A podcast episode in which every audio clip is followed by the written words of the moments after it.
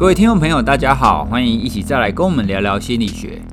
前一阵子啊，美国因为有一个白人执法错误，让一个黑人死亡的事件，到最后啊，就爆发了一个种族歧视的冲突。那这个冲突呢，一直延烧到现在将近一个月了，甚至还越演越烈，它还变成是一个全球性的一个事件。那有一些人呢，会觉得很奇怪，说：“诶，奇怪，这种事情美国以前也不是没发生过啊，为什么这一次会这样子烧起来，烧了这么大？”其实像这种事件呢，我们不能把它看为是一个单一事件，它会跟当地的居民是有关系的。有一个研究啊，当他就去看说，如果有一个没有武装的黑人被杀害以后，他们发现，在那一个城市的所有的黑人，在三个月内，他的忧郁感都会提升，而且压力都会明显变得比较大。哦，所以换句话说，你不要认为那只是一个黑人受害，事实上，他那一区的黑人都会有那种不安的感受，压力都会提高。好啦，那如果回到我们这一次的弗洛伊德的事件，你就会发现前面还有疫情的关系，因为疫情已经有很多人压力很大了。那这一次在爆发这个事件，所以整个在当地整个黑人就会整个爆发出来。那这整起事件呢，背后最主要的原因，当然也是因为种族歧视的关系啦。种族歧视的问题啊，并不是说，诶，我只要今天有教育，或者今天做了什么，它就可以立刻改变的。它需要很长一段时间来做。那其实也不用谈美国的种族歧视，我们回到我们台湾，其实我们也有一些偏见跟歧视存在。例如说，针对同志，或者是跨性别的，或者是针对原住民，还有就是针对东南亚的新移民。那很多人都会说，没有，没有，没有，不会，我不会对他们有偏见或者是歧视。但事实上啊，这种偏见跟歧视仍然是存在着，而且非常非常难以消除哦。所以今天呢、我们就来聊一下，到底要怎么样，我们才可以尽量的降低我们会有这种偏见跟歧视的一个状态。好，在一刚开始呢，我就要跟各位说我的结论。结论就是，如果你想要消除歧视的话，第一个，你必须要先承认自己会有偏见这件事。诶，什么？你你会说，诶，为什么我要承认我有偏见？我不会有偏见啊。很多人可能心目中不觉得自己有偏见，不觉得自己会有歧视，但是接下来就是要告诉各位，事实上偏见是一定会存在每一个人心中的，因为这个是我们的天性之一。透过我们的天性，我们对跟自己不一样的团体，我们就是会产生一些偏见。好，那我们前面呢，先来跟大家聊一下什么是偏见，什么是歧视，这两个有一点点差别哈。那在这边我们谈的偏见是指你对某件事的态度或者是想法。好，比方说有一个沙文主义者认为说，诶，男性能力就是比较好，女性能力就是比较差一点。好，那这个是一个偏见。可是呢，如果他把这个偏见展现在他的行为上。比方说，他让他的员工，男性的员工薪水高一点，女性的员工薪水低一点，那这就是歧视。所以偏见跟歧视啊，通常是一起出现的啊，因为一定是你对这一个人或这个事件，你有一个偏见，你才会展现出这样子的行为嘛。但其实也有可能你有一点点偏见，但是你不要展现出来，你不要展现出来，你就不会有歧视的行为。所以我们还是可以把偏见跟歧视把它分开来的。哦，就是你不要展现出对别人有歧视的行为，但重点在哪里呢？重点当然是在你必须要先知道自己这个是一个偏见。好，那接下来我要跟大家分享的是，其实有一部分的偏见呢，是来自于天性。换句话说，我们人们生出来，在我们成长的过程当中，因为我们大脑所预设的天性，让我们很容易会产生一种偏见。首先呢，大家要先了解，我们人们有一种天性，就是会分类。我们非常擅长分类。为什么要分类呢？好，比方说，我们看到很多事物，我们就会区分说，诶，这个是可能是家具类，然后这个是可能交通类等等的。那我们也非常善于帮我们自己分类。例如说，假设你今天走进一个会场要听演讲，那里面很多人，你正在找位置。那你就找找找找找，你找到很多空位，但是你突然发现有其中一个空位旁边坐的是你朋友。好，那这个时候呢，你会走过去你朋友旁边那个座位坐，还是你去找其他空位，就是旁边没有朋友的？你一定会找跟你朋友坐在一起嘛？为什么？因为那个是你朋友啊，跟你有关系。那另外，比方说我们常常有的时候啊，在一些自我介绍的场合，然后大家都不认识。哦，所以啊，你就会听到别人自自我介绍说：“诶，大家好，我住在高雄，那我喜欢心理学，我喜欢某某电影等等的。”好啦，那你如果听到说：“诶，原来你也是高雄人啊，哦，你原来你也喜欢心理学啊，哦，你会听到别人跟你有同样的爱好，跟你来自同一个城市，那你也会把你自己跟他分成同一类。”所以你想想看，如果在这种情况啊，如果有人自我介绍讲到你喜欢的东西，或者是你的出生地的时候，你是不是会默默的觉得说，诶，这个人跟我是一起的哦，跟我是同一类哦？好，那这就是我们很常见的，在生活当中我们会去做分类。好啦，那分类完之后呢，其实我们还会有一个现象，就是只要是跟我们自己同一类的，那它就是比较好的。好，比比方说，假设你想象一下，如果你是一个主管，那你今天呢、你收到两份履历，你一定要录取其中一个。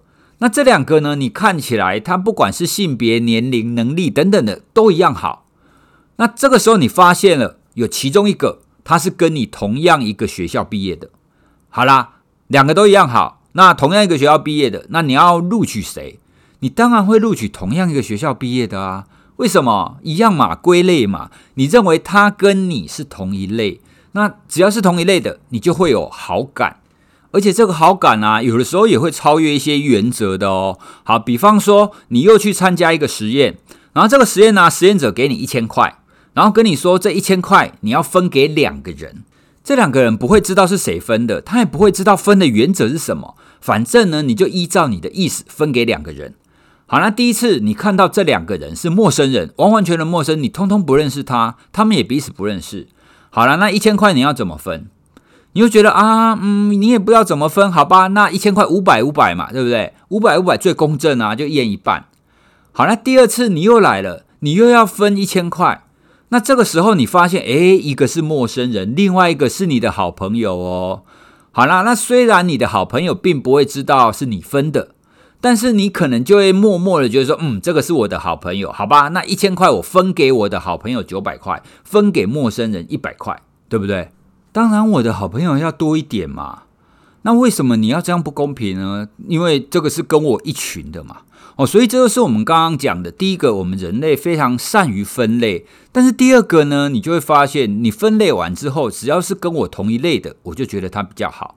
所以，我们常常听到一句话，叫做“非我族类，其心必异”啊。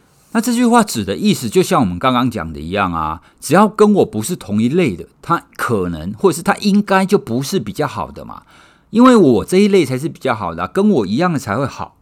所以，大家有没有发现，你只要分类了，分类了之后，你就会认为我的比较好。你只要一旦认为我的比较好，这些这个概念出现之后，它就是一种偏见的产生。像是很早以前的十字军东征，十字军东征的起源就是两种不同的宗教嘛，那他们就打起来啦。好，那我们现在以后代的眼光来看，诶，宗教不是要劝人向善，让我们可以生活好一点的吗？为什么会引发大规模的战争呢？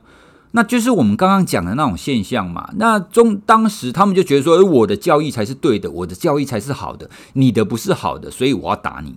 那在比较近期的第二次世界大战。希特勒有屠杀犹太人这样子的一个行为，为什么要这么做？因为他就觉得日耳曼民族才是应该比较好的啊，犹太人是比较不好的，我们是两类啊，所以我要把你清洗掉。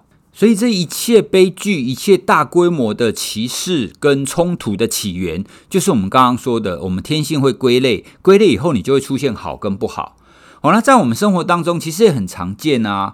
哦，那例如我们前一阵子在疫情很严重的时候，国外像欧洲人，他们有一些就会对亚洲人，哦，特别是华人，会有歧视的行为。他们会觉得说啊，就是你们这种人把疫情传染给我们的，所以他就会打他或者是攻击他，即使他可能只是新加坡人，或者是他只是东南亚的人，哦，他都会被误认为是华人而被排挤或被歧视。那讲到这个问题啊，我们又提到不同种族之间脸孔辨识的问题。像我们上一集啊，法克新法聊天室有提到，我们在跨种族之间的脸孔辨识是比较困难的。那当然，我们比较难以去辨认黑人，相对的，黑人或者是白人，他们也会比较难以去辨认华人。所以啊，我们在刚刚那个例子就会发现，诶，反正你们长得像华人的，他他们可能就通通把它归类是一样的。这也就是为什么种族之间很容易发生冲突的地方，因为一刚开始你外表看了就不一样嘛，那不一样你就会有一个，诶，你跟我是不同种族的，你就会开始区分，开始分类，那就会有一点差异出现。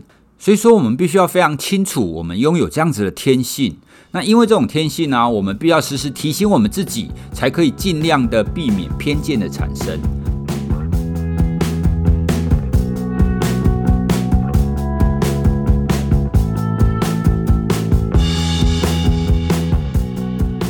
好了，那还有很多人会觉得说，哎，不会啊，我其实不会有任何的歧视行为。但是呢，从国外的研究，特别是种族歧视的研究，我们可以看到有很多它其实是有微歧视的现象。什么叫微歧视呢？微歧视指的是微是微小的微，这个意思是这样子的歧视行为呢，我们必须要透过科学的数据去展开，你才会发现其实是存在着。例如说，国外有一个研究啊，他就想要了解说，同样是黑人跟白人，他们要过马路的时候，汽车要多久他才会停下来让行人过马路？哦，所以他们就是挑了一个路口，然后用两个，就当然一个黑人一个白人嘛，然后就去测试测测试看看他们愿不愿意停下来，然后等待的时间有多长。结果他们就发现啊，如果是黑人要过马路，他等待的时间比白人还要长百分之三十二。换句话说，如果是黑人要过马路，那些汽车驾驶就比较不停下来。诶，可是啊，你问那些汽车驾驶说：“诶，你有没有看到有人要过马路？你有没有停下来？”他们都会说：“有啊，有啊，我有要停下来啊。”这就是我们刚刚讲的微歧视。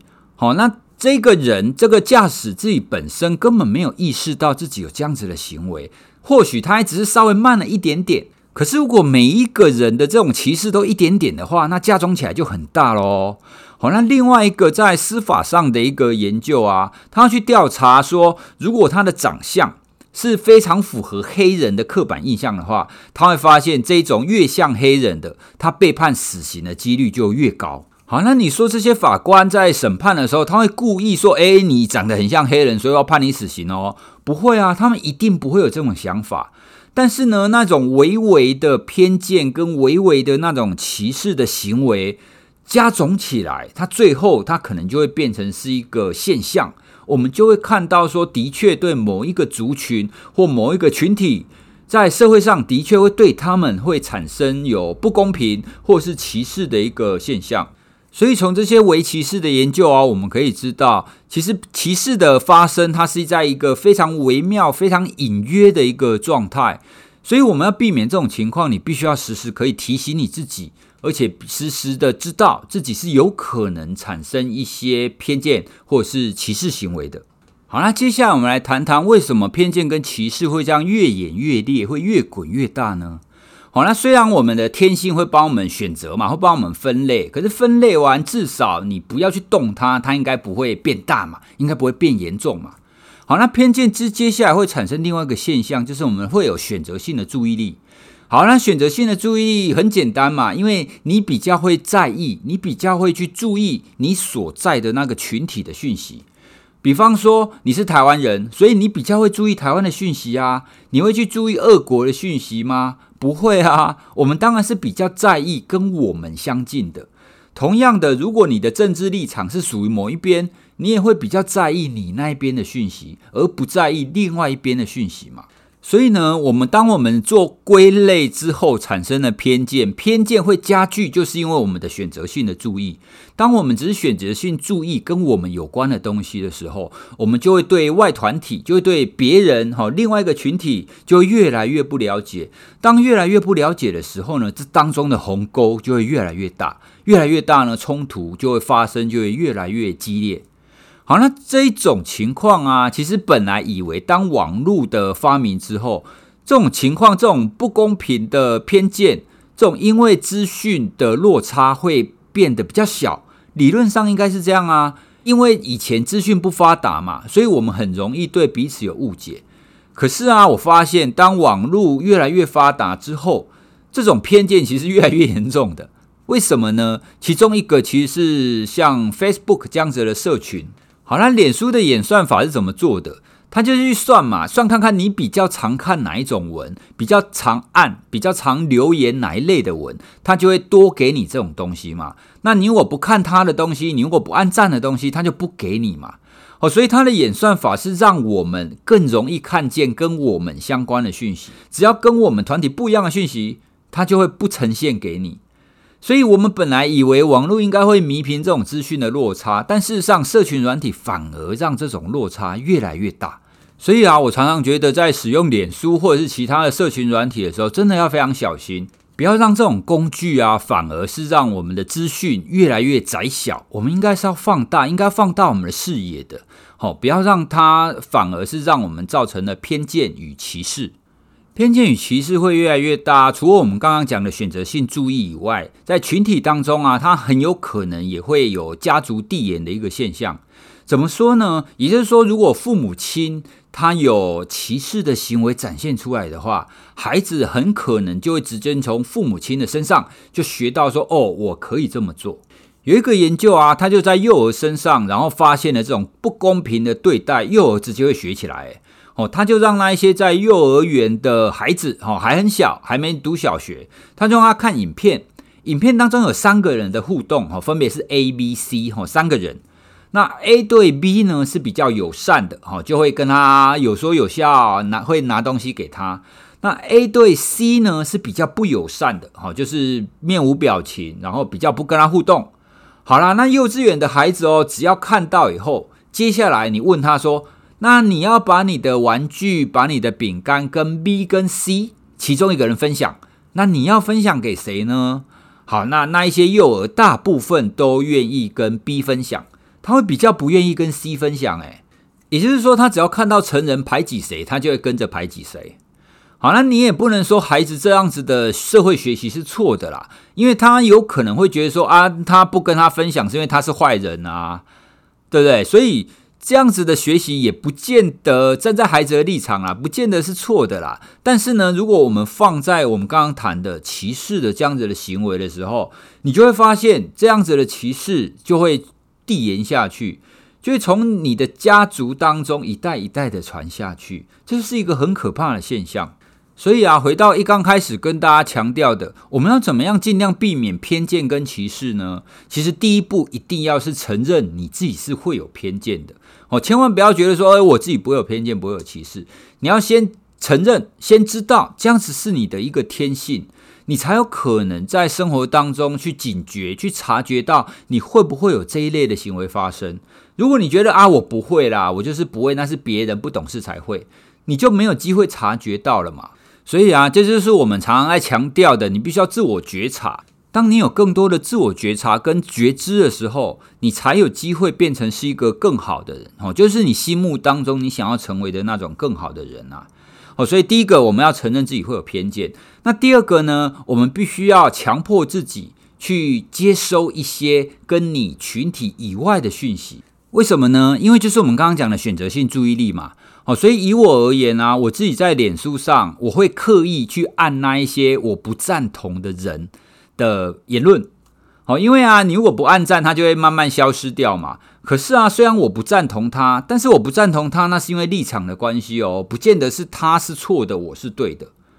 哦，所以我试着让自己这样子的一个做法，然后自让我的讯息来源可以比较多元啊。哦，不要说诶，那通通是同一类的话，那这样子就是我们常常讲，你就会在同温层当中嘛。那如果你在同温层当中，你就接收不到其他的讯息，那这样你一定是对的吗？那你在同温层久了以后，那不就像我们刚刚一直在讲的，你一直在同样一个群体当中。那我们也没有办法跟我一样的群体 always 是对的啊，他有可能错啊，而且我们还会有那种内团体的偏私，我们比较会觉得说，诶，我自己人做错了没有关系啊，可以原谅他，是不是？大家是不是最讨厌这种人？大家是不是最讨厌别人包庇自己人？那既然我们讨厌，我们就不要成为这这种人嘛。好，所以啊，这一些都是要避免我们的讯息来源都太一致，来产生偏见。那你如果可以尽量让这个偏见的程度降低，你就可以减少歧视的发生，这样我们的世界、我们的社会才会更美好啊，对不对？好，所以今天跟大家分享的，主要是想要借由最近这个，因为美国的弗洛伊德案，然后让很多的种族歧视爆发开来啦。那也想要借此提醒，其实我们自己也没有那么好啦，我们自己也有很多偏见跟歧视的行为存在我们社会当中。那你要怎么解决？其实立法是没办法的啦。好，所以我们只能透过我，当我们透过心理学可以更了解自己的时候，你才有办法透过要求自己去让自己更好。那这样子，我们整个社会才会慢慢慢慢的提升嘛。这也就是我们哇塞心理学这个节目之所以会存在最大的一个目的。我们就是希望大家可以多了解心理学，多了解自己，然后就让自己更好。然后接下来我们社会就更好啦，耶！好，那我们今天这一集呢，跟大家聊一下为什么会有偏见跟歧视，以及当我们知道这个天性之后，我们如何去尽量的降低偏见跟歧视的现象。好，希望今天我们分享的内容你也会喜欢喽。那我们的节目内容就到这边，接下来是我们回复留言的时候喽。有位听众朋友有问说，听完节目以后想要进一步学习心理学，不知道要去哪里上这些课程。